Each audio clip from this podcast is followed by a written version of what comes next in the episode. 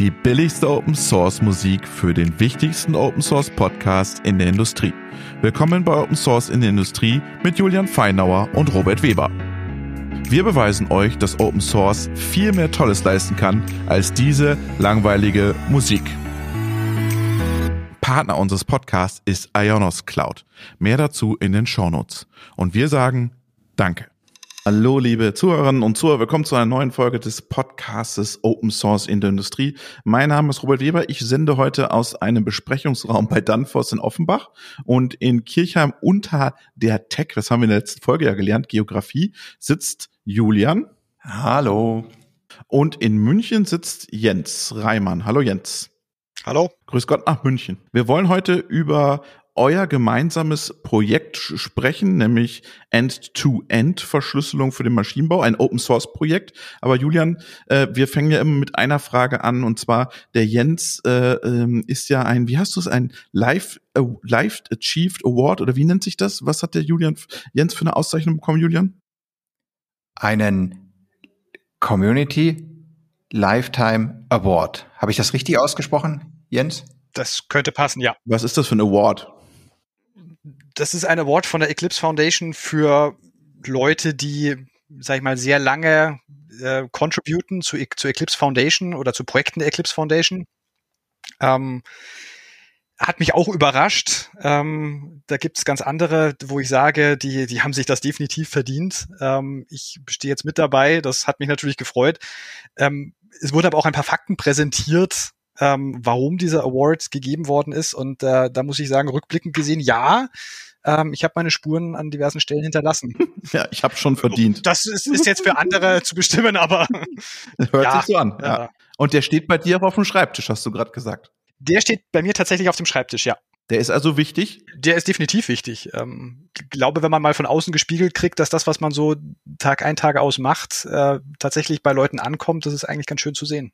Julia, hast du von Apache sowas auch schon mal bekommen? Ähm, sowas gibt's bei Apache gar nicht. Also bei Apache ist der die höchste Form des Ritterschlages.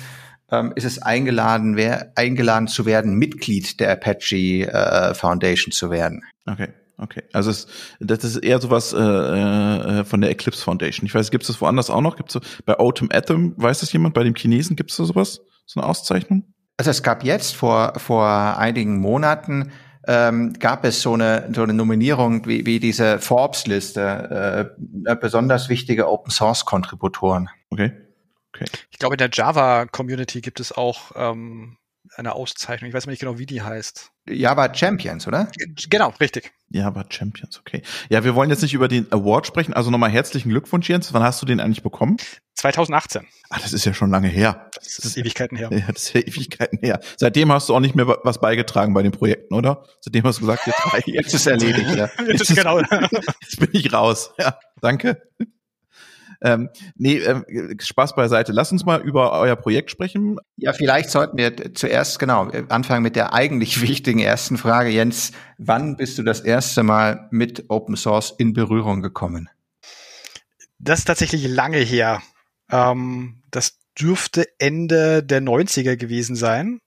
Ähm, äh, also ein, eine Sache, die mir dazu einfällt, ist, äh, wir waren äh, mit der, mit der Schule damals an der Universität München oder einer der Universitäten München, ich weiß nicht mehr welche das war. Und da wurde mir geraten, weil ich im Betriebssystem so interessiert war, da gibt's was Neues, Linux, schau dir das mal an. Und äh, da konnte man den Source Code dazu haben zum Betriebssystem, das war fantastisch. Ähm, und da habe ich tatsächlich reingeschaut dann irgendwann. Das hat auch ein bisschen gedauert, bis man das alles so hatte und, und am Laufen hatte. Und das war tatsächlich so, das war phänomenal. Und dann bist du da hängen geblieben bei Open Source. Und dann bin ich irgendwo da hängen geblieben. Ähm, da war auch dann das Internet, sage ich mal, im, oder also ich hatte zumindest Internet. Äh, das war auch nicht ganz normal damals. Ich hatte das Glück, Internet zu haben und äh, muss sagen, habe dann auch Leute angeschrieben, die irgendwo ihre E-Mail-Adressen hinterlassen hatten in Source Code äh, nach Hilfe, nach äh, Ideen. Habe dann auch freundliche Antworten zurückbekommen ähm, auf meine vielleicht nach, wenn man ein bisschen zurückschaut, ein bisschen naive Fragen. Ähm, habe aber Hilfe bekommen und ja, da bin ich irgendwo bei hängen geblieben. Und jetzt bist du bei Red Hat, korrekt? Richtig, ja. Erklär doch mal den Zuhörern und Zuhörern, was Red Hat eigentlich macht. Das ist eine gute Frage. Dienstleistungen rund um Open Source. Ähm, glaube ich, so kann man es zusammenfassen. Ähm, Support ist, glaube ich, eine ganz große Geschichte. äh, die, die gemacht wird. Also ähm, es ist ja alles Open Source. Theoretisch könnte ich alles einfach so benutzen. Ähm, aber wie das halt immer so ist, äh, Leute haben auch ein Interesse daran, Sachen nicht zu machen ähm, und dann zu sagen, okay, ich beauftrage jemanden, der mir das für mich macht. Das ist vielleicht noch mal ein ganz, ganz wichtiger Punkt. Äh, und das ist jetzt vielleicht für den ein, für ein oder andere klassische deutsche Unternehmen absolut unvorstellbar, aber Red Hat entwickelt im Prinzip eigene Produkte oder Projekte in Open Source, so dass theoretisch jeder andere herkommen könnte und das Red Hat Business auch tun könnte. Grundsätzlich ja. Und ihr zeichnet euch daraus aus, dass ihr besonders gut seid, oder? in euer Dienstleistung. Na, auf jeden dann. Fall. Oder, oder, oder was? Warum, warum soll ich dann zu euch gehen, wenn ich das ja nachbauen könnte? Naja, die, der Punkt ist der, ähm, ich habe halt jemanden, der in den Communities vertreten ist, sich möglichst frühzeitig dort einbringt, ähm, die Erfahrung hat, das zu machen, nicht nur die technische Erfahrung, sondern eben auch die Community-Erfahrung. Ähm, und da habe ich einfach die, den besten Partner, sage ich mal, ähm, der das für mich machen kann. Wenn ich mich jetzt entschließe, das selber zu machen, dann steht mir das natürlich auch offen. Ähm, die Frage ist, was ist für mich als Unternehmen jetzt mehr wert oder was, was bringt mir mehr? Also ihr habt eine Power in der Community. Absolut. Julian, äh, wie, wie hast du den Jens kennengelernt und was verbindet euch jetzt genau? Ich glaube, das müssen die Zuhörer und Zuhörer nochmal verstehen.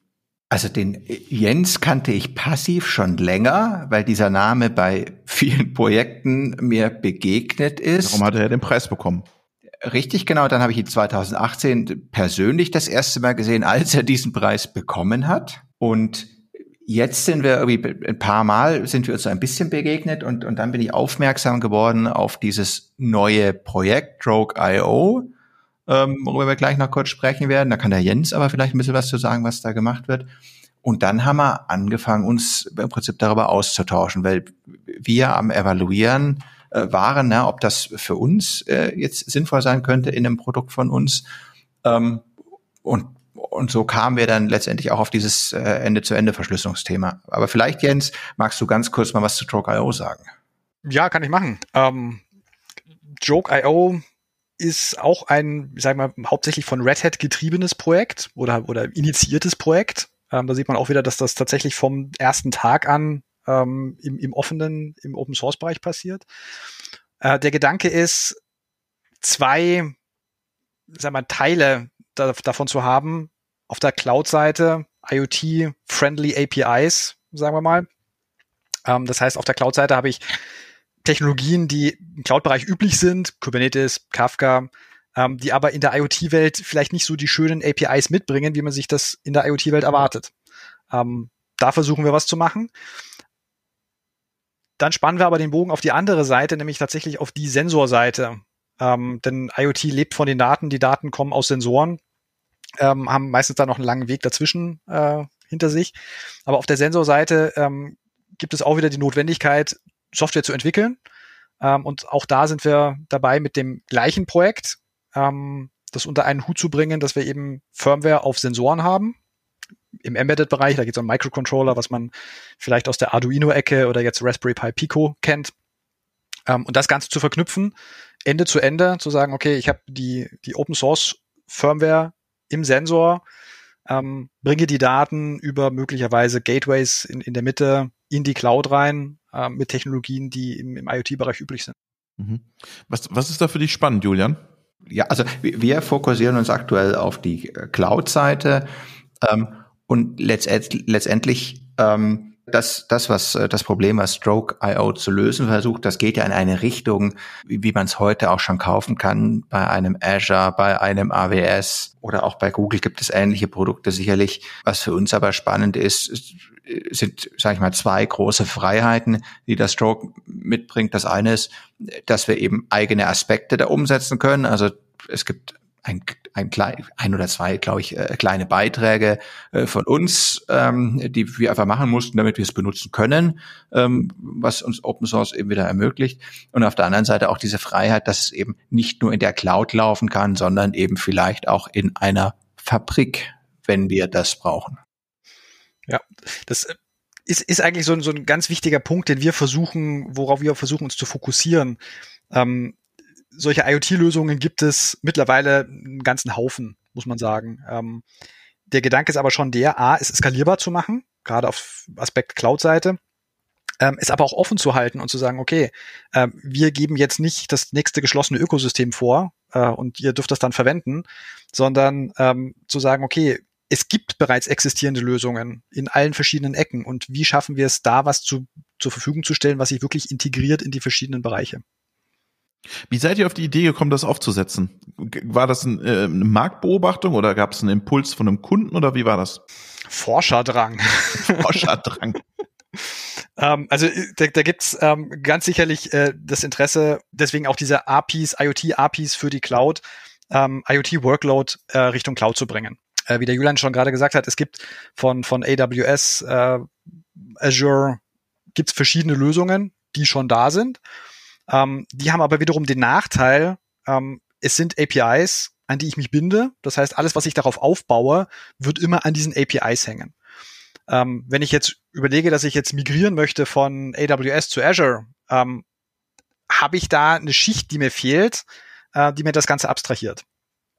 Ähm, das ist da, wo wir was sehen, äh, so ein bisschen Hybrid Cloud, ähm, das Buzzword, äh, wo wir was sehen, was wir, was wir verbessern können. Julian, und ihr habt jetzt äh, seid Teil des Projekts, habt äh, Leistungen äh, reingebracht, habt, äh, war, war Contributor in dem Projekt und daraus hat sich jetzt ein End-to-End-Thema auch entwickelt, oder? Äh, richtig, also ich, ich bin jetzt nicht genau vertraut mit der Terminologie der Eclipse Foundation. Ähm, wir, wir haben also zumindest mal beigetragen, sind also Beitragender. Äh, ich weiß nicht, ob ihr das auch Contributor nennt und, und versuchen so ein bisschen ähm, ja, da, da äh, mitzudiskutieren. Und genau, und daraus hat sich jetzt eben einfach die, die Diskussion ergeben, ähm, ja, Mensch, was, was könnte man denn, was gibt es für Szenarien, wo das sinnvoll sein kann, diese Technologie? Und so kamen wir auf diese, dieses Ende-zu-Ende-Verschlüsselungsthema, richtig. Erklär mal, was habt ihr davor oder was hast du davor in dem End-to-End-Verschlüsselungsthema? Die, die Idee war eigentlich, ist eigentlich vollkommen ähm, simpel. Also man hat ähm, in vielen IoT-Fällen wird heute so gedacht, dass der Nutzer der Daten auch der Betreiber der Infrastruktur ist. Vielleicht nicht der technische Betreiber, aber sage ich jetzt mal der administrative Betreiber. Ähm, das heißt, so Fälle, wo ich jetzt eine Infrastruktur von, Struktur von jemand ganz anderem nutzen würde, sind, werden dann heute jetzt tendenziell eher nicht gedacht. Also wenn ich mir irgendwie auf, auf AWS oder auf Azure da irgendwie was anmelde, dann bin ich natürlich der Administrator. Also ich käme jetzt tendenziell nicht auf die Idee zu sagen, okay, irgendwie mein Zulieferer hat sich da einen, einen MQTT-Server angemietet und ich schicke jetzt mal die Daten hin und hole sie mir dort wieder ab. Weil dann sieht der die Daten. Ähm, also hier, hier muss man vielleicht nochmal, also grundsätzlich, das ist natürlich alles verschlüsselt. Der Transport ist verschlüsselt, aber natürlich an dem Ende, äh, wo der Server steht, da, da sind die Daten dann wieder da und sind dann auch potenziell verfügbar. Und da kam eben die Idee auf, ob sich nicht ganz neue Nutzungsszenarien ergeben könnten, wenn wir es schaffen, äh, sozusagen ein Szenario aufzumachen, wo ich dem Betreiber die Daten gar nicht geben muss, beziehungsweise nicht in einer Form, dass er was damit anfangen kann, sozusagen. Du verschlüsselst sie also dann einfach. Genau, richtig. Also die Idee war äh, letztendlich genau das zu kopieren, was man heute von Messengern kennt. Ähm, noch vor fünf Jahren war, war das irgendwie vollkommen klar, dass das irgendwie der, also es war niemand klar, aber also technisch war es klar, dass der Betreiber des, der Messaging-Plattform jede einzelne Nachricht lesen kann, die ich da schreibe. Ne, inzwischen hat man darüber nachgedacht und das ist eigentlich nicht das, was man möchte. Deswegen sind die meisten Messenger inzwischen Ende zu Ende verschlüsselt. Das heißt, der Betreiber der Plattform, der weiß höchstens noch, wer wem eine Nachricht schreibt, aber er weiß nicht, was drin steht. Sozusagen die digitale Variante des Briefgeheimnisses, wenn man das so will. Und du oder ihr als Team habt jetzt im Prinzip auf dieser Idee aufgesetzt, zusammen mit dem Jens. Genau, wir haben das, wir haben das mal gemeinsam diskutiert und haben gesagt, Mensch, das könnte man ja auch gut über die die äh, Drogue-Plattform abdecken. Bisher haben wir einen Prototypen gemacht, ähm, aber und jetzt kommt, kommt das Thema Open Source wieder ins Spiel. Die Plattform muss zu einem gewissen Teil mitspielen. Das heißt, wir wollen da im Prinzip noch den einen oder anderen Endpoint anbauen, damit man eben ja das Ganze technisch komplett abbilden kann.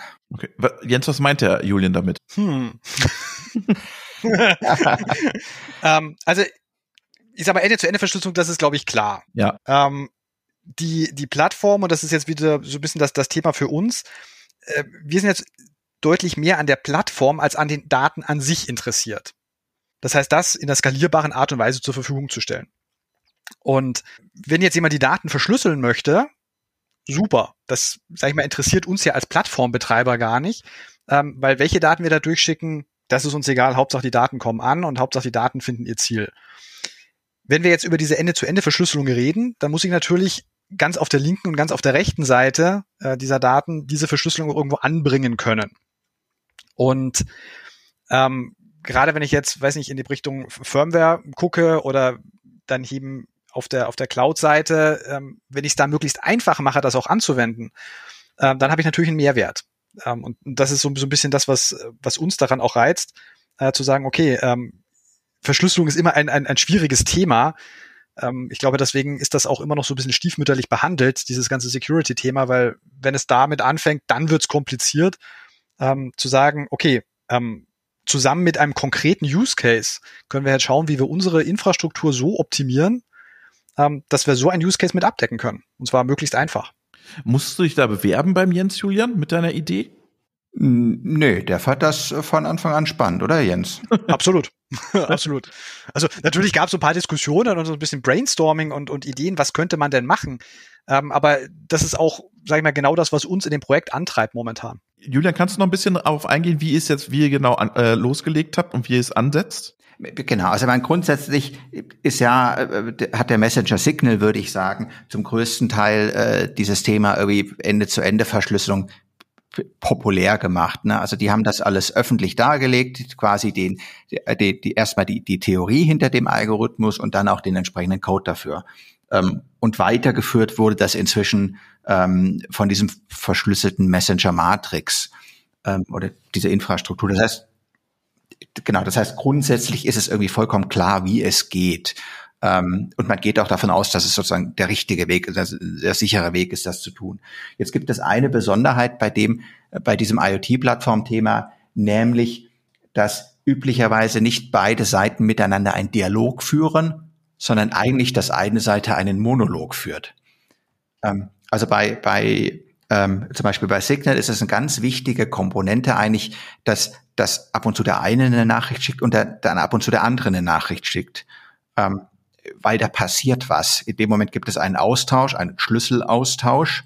Ähm, jedes Mal, wenn sozusagen ähm, wieder der andere eine Nachricht schickt, kann Austausch gemacht werden. Und, und das führt dann zu, zu sehr guten äh, Sicherheitseigenschaften.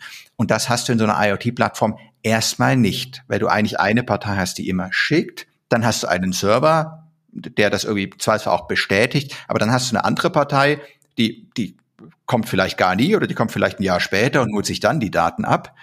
Ähm, das heißt, da kannst du dich erstmal nicht drauf verlassen, dass die beiden sozusagen jemals gleichzeitig irgendwie ja, was gemacht haben. Und, und das ist dann eben auch der Punkt, wo es, wo man dann sagt, okay, da müssen wir diese Ideen, die, die irgendwie von diesem Signal-Protokoll kommen, vielleicht ein ganz klein wenig anpassen oder der Server muss eben ein klein wenig mithelfen. Mhm. Und was habt ihr dann gemacht? Ähm, letztendlich haben wir ähm, ja einen, einen, kleinen Proof of Concept ähm, äh, gemacht. Das heißt, auf der einen Seite haben wir irgendwie einen, den Client programmiert, der eben in der Lage ist, diese Nachrichten zu verschlüsseln. Der ist jetzt momentan geschrieben in Python. Das heißt, der, der äh, nimmt irgendwelche Nachrichten, verschlüsselt sie dann mit einem Schlüssel, den nur der Client kennt und schickt sie dann an die Plattform. Und dann haben wir noch einen zweiten Client geschrieben, äh, dass das ein bisschen plastischer wird in äh, JavaScript, also im Browser. Der empfängt dann äh, von der Droke-Plattform die Nachrichten verschlüsselt. Und nur wenn ich diesen Schlüssel eingebe, den ich, äh, den quasi der, der Client kennt, nur in dem Moment werden die Nachrichten sozusagen sichtbar. Hast du das, du machst das ja nicht aus Spaß, jetzt äh, dich da hinsetzen und das schreiben. Wie kann jetzt daraus ein Geschäftsmodell entstehen für euch? Also, ich mache es schon aus Spaß. Okay. ähm, aber nein, natürlich, natürlich, also äh, das ist das ist eine Mischung und da wird es Jens ganz genauso gehen. Das ist eine Mischung aus dem Forscherdrang, aber natürlich ähm, wir Open Source Entwickler wünschen uns ja möglichst viel Zeit zu haben für Open Source und idealerweise macht man es dann so wie der Jens und lässt sich irgendwie bezahlen dafür, Open Source Entwickler zu sein. Ähm, und es gibt, also das, das Szenario ist eben tatsächlich das, dass wenn wir es schaffen, sozusagen diesen Prozess irgendwie sauber und komfortabel abzubilden, dann heißt das, dass auf einmal irgendjemand eine IoT-Plattform anbieten kann, dem niemand vertrauen muss. Also das einfachste Beispiel, über das wir auch dann das Thema kamen, war ein Maschinenbauer, der kennt sich ja am Edge damit aus, welche Daten aus der Maschine rauskommen. Vielleicht legt das ja per OPCOA bereit. Und jetzt möchte der Betreiber vielleicht irgendwas mit den Daten machen. In in der IT-Welt sozusagen. Jetzt ist der Standardweg heute, dass, dass irgendwie dann jemand vom Betreiber an die Maschine rangeht und dann muss der sich absprechen, okay, wie, wie kriege ich die Daten raus? Dann hast du diese IT-OT-Gap ähm, und, und, und. Ähm, und oftmals wandern die Daten am Ende eh in die Cloud, dass irgendwas damit passiert. Jetzt könnte der Maschinenbauer natürlich sagen, du hör mal her, ähm, ich biete dir als Service an, dass ich die Daten für dich eh schon in die Cloud hole. Ne, die Maschine ist also online und ich hole die in die Cloud und dort kannst du es dir über eine REST-API abholen oder ne, über irgendeine IT-Schnittstelle. Und jetzt, jetzt sagt der Maschinenbetreiber, ja, super, das spart mir viel Arbeit, aber für den Preis, dass du, dass ich für dich transparent bin. Ne, weil in dem Moment habe ich gar kein Interesse daran, dass du die Daten bekommst, sondern eigentlich möchte ich sie haben oder zum Beispiel eine dritte Partei wie meine Bank. Ne, ich habe mit der Bank einen Vertrag gemacht, ähm, Pay per Use, die, die hat, ich habe ein Leasing mit, mit variablen Konditionen. Dafür möchte die Bank einmal im Monat irgendwie wissen, äh, wie viel Zyklen die Maschine gelaufen ist. Ne? Und, und der Maschinenbauer sagt, na klar, geht über meine Plattform, musst du gar nichts tun, aber dafür ne, kriegt das eben auch der Maschinenbauer mit. Und das ist jetzt genau der Case, wo es interessant sein kann, diese Ende-zu-Ende-Verschlüsselung zu machen, weil in dem Moment fließt natürlich, äh, fließen die Daten über den Maschinenbauer, aber in gewisser Hinsicht die Information nicht, weil solange er nicht den Schlüssel hat, ähm, ja, kann er nicht reinschauen. Welche strategische Bedeutung hat für so, so ein Projekt in eurer Plattform? Ähm, wie wird so ein Projekt angenommen? Äh, Gibt es da viel Zuspruch? Äh, wie ist das für euch strategisch aufgesetzt? Also strategisch ist es tatsächlich erstmal experimentieren und auch zu sehen, ob die, die Plattform das an sich hergeben würde. Denn wenn ich jetzt sage, ich habe jetzt diese eine Idee und diesen einen Use Case, die Plattform auf diese Art zu verwenden oder zu, zu erweitern, ähm, könnte es ja sein, dass morgen ein weiterer Use Case daherkommt, der ähnlich ist. Ähm, den ich dann auch mit reinbringen müsste. Und da zu schauen, dass die, die Plattform das hergibt, und zwar nicht nur technologisch, sondern auch von der, von der Community her oder von dem Prozess her, den wir da haben, ähm, dass, dass jemand wirklich hergehen kann und kann sagen kann, okay, ich habe jetzt eine super tolle Idee, mir bringt die wahnsinnig viel, kriege ich die da rein. Ähm, das ist sicherlich der, der, der erste Schritt. Ähm, der zweite Schritt ist natürlich auch, eben genau diesen, diesen Punkt zu haben, okay, wir haben jetzt hier ein, ein Projekt, ähm, das sich hauptsächlich als, als Basistechnologie sieht. Das ist jetzt nicht was, dass äh, ich da ein, ein fertiges Solution-Paket verkaufe. Ich weiß nicht für welchen Fall. Nee, sondern äh, ähnlich wie, ich weiß nicht, ich Kubernetes habe oder ich einen, einen HTTP-Server habe oder einen Mail-Server habe, ähm, dass ich da eine technologische Grundlage schaffe, die ich dann eben rausgeben kann. Und die interessiert sich selber natürlich nicht für den Inhalt der Daten, sondern nur darum zu sagen, okay, ich kann diese Daten wirklich transportieren. Julian, warum ist das für dich äh, ein, ein Vorteil, da mit den Kollegen von Red Hat zusammenzuarbeiten? Ähm, also, dass der Jens jetzt genau bei Red Hat arbeitet, ähm, ist jetzt nicht so relevant. Also was, was für mich ganz großer Vorteil ist und super, super wichtig ist, ähm, und das ist vorhin so in einem Halbsatz angeklungen, ist, ich habe mir das Projekt angeschaut, ich habe mich dafür interessiert und habe mich Fragen gestellt. Und im Rückblick betrachtet vielleicht auch dumme Fragen.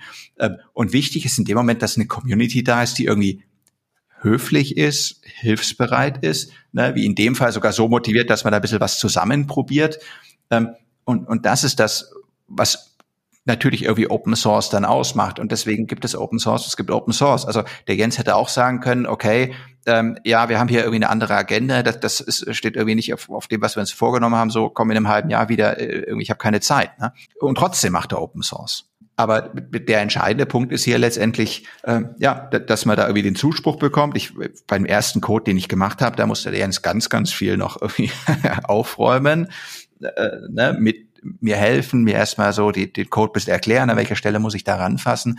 Und das ist das, was für mich jetzt irgendwie natürlich wichtig ist, wenn man in so, in so ein Thema einsteigt. Wie wichtig ist das, Jens, dass ihr die, die Leute wie Julian an, an die Themen ranführt für euch als Red Hat? Äh, wie supportet ihr die da? Du hilfst ihm, machst den Code sauber. Ähm, was tut ihr noch? Wir tun alles, um sicherzustellen, dass es tatsächlich jemand gibt, der contributen kann. Ähm, also das ist eine, eine ganz wichtige Sache, denn es ist halt keine Produktentwicklung, wo ich sage, ich gehe da jetzt durch zwei Jahre Produktentwicklung, dann klatsche ich das auf den Tisch, sage, hier ist die Box, bitte kauf es.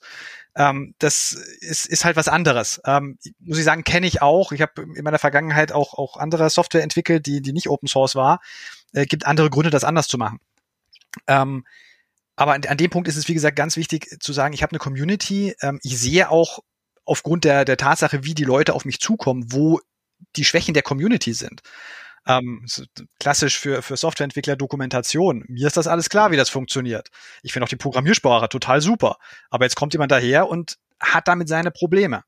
Ähm, nicht unbedingt, weil die Person das nicht kann, sondern weil von unserer Seite aus, von dem Projekt aus, äh, mehr getan werden muss, um es verständlich zu machen. Gut, in dem Fall konnte es die Person tatsächlich nicht. Das kann ja auch sein. Was hast du in dem Projekt gelernt, Julian, wenn wir schon mal bei dem Thema sind? Also äh, die, die, die Programmiersprache habe ich gelernt. In dem Fall, das kann man jetzt, wir reden immer nur über die Programmiersprache. Es geht, es geht hier um Rust.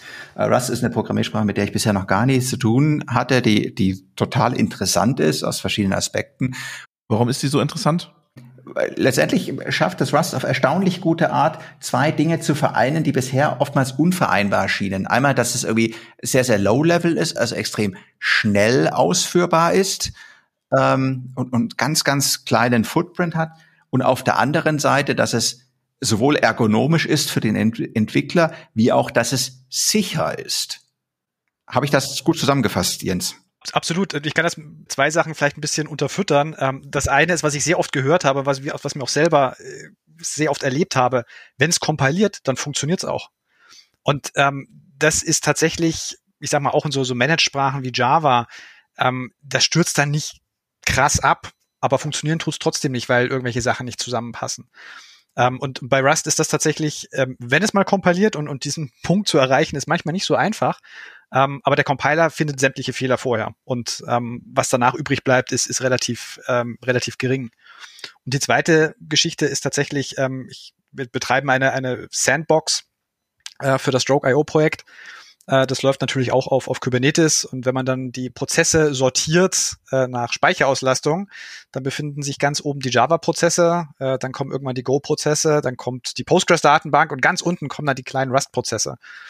Ähm, und das ist eine, eine Effizienz, die ich glaube halt auch in der, in der Cloud-Ecke einen wahnsinnigen Vorteil bringt, weil je weniger Ressourcen ich konsumiere, deswegen desto weniger bezahle ich auch nachher.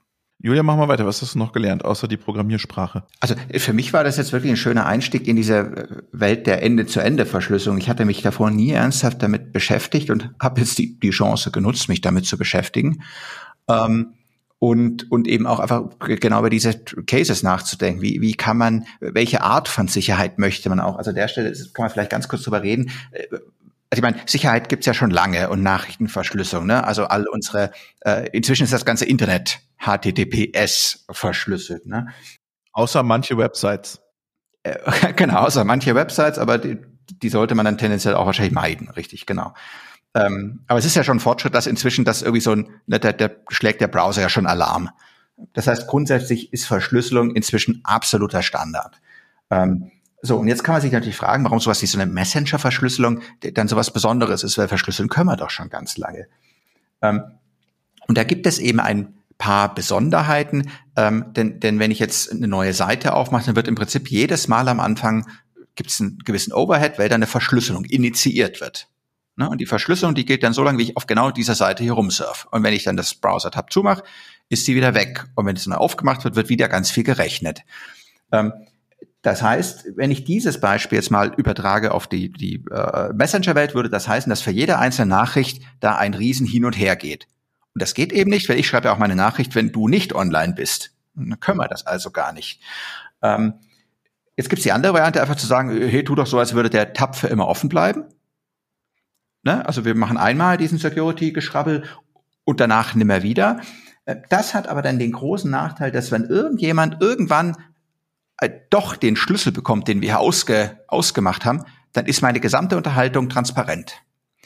Das heißt, der, die, das Spannende bei diesen ja, äh, bei dieser, bei dieser Messenger-Kommunikation ist, dass man versucht, diese Eigenschaften so zu wählen, dass einerseits man möglichst lange sozusagen das, das, das Sicherheitsgeschrubbel nicht machen muss, auf der anderen Seite aber so, dass wenn jemand mal äh, nachträglich eine Nachricht entschlüsselt kann, dass es dann nicht die gesamte Kommunikation entschlüsseln kann.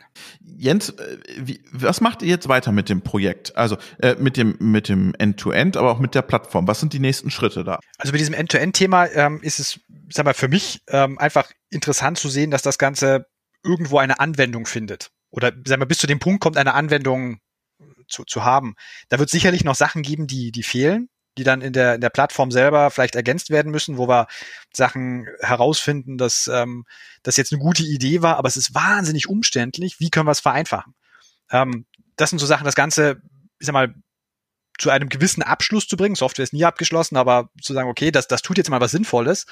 Ähm, es tut es aber auch auf eine Art und Weise, die einfach ähm, gut zu benutzen ist. Das ist ähm, mit diesem End-to-End-Thema. Joke.io selber ist, ist ein, ein sehr komplexes Thema, weil wie gesagt, da die, die Microcontroller-Ecke auch noch mit, mit dranhängt. Da ist es ganz klar, nächste Schritte sind das, das Edge-Thema mit, mit, mit reinzubringen. Also nicht nur Microcontroller und, und Cloud-Seite, sondern eben auch ähm, Edge-Workload. Da passieren jetzt ähm, gerade ein paar Entwicklungen Richtung OPC-UA, ähm, um das damit reinzubringen. Ähm, dass ich zum Beispiel auch in der Cloud-Seite sage, okay, definiere mir da als Workload, die dann auf irgendeine magische Weise in der Edge läuft. Ähm, und das hat natürlich auch wiederum dann einen Anknüpfpunkt zu diesem End-to-End-Verschlüsselungsthema, weil ich diese Verschlüsselung möglicherweise im Edge-Layer einbringe oder vielleicht sogar schon einen Schritt vorher im Microcontroller. Was machst du jetzt, Julian, weiter? Das Edge-Thema ist ja für dich auch interessant. Auf jeden Fall. An dieser Stelle, also der Jens hat was ganz Wichtiges gesagt. Wir haben jetzt mal irgendwie eine technische Demo gemacht. Das heißt, irgendwie auf technischer Ebene sind wir uns irgendwie sicher, dass es funktioniert. Und jetzt gibt es natürlich eine Hypothese, nämlich die Hypothese, dass man damit spannende Dinge machen kann. Ähm, die haben wir mal aufgestellt. Ähm, und jetzt, jetzt gibt es eben genau diese Frage, gibt es denn wirklich sinnvolle Use Cases und kriegt man das so hin, dass es wirklich irgendwie ergonomisch ist hinterher für die Benutzer oder die Entwickler, die damit arbeiten wollen.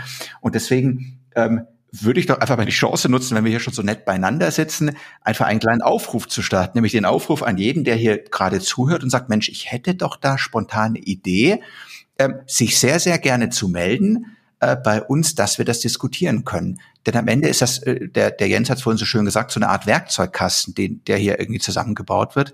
Ähm, und das lebt eben davon, dass hinterher das Werkzeug auch eine Anwendung findet. Das war doch ein sehr schönes Schlusswort von Julian zu äh, dem Thema End-to-End-Verschlüsselung. ich sage vielen, vielen Dank an Jens und vielen Dank an Julian. Dankeschön. Vielen Dank.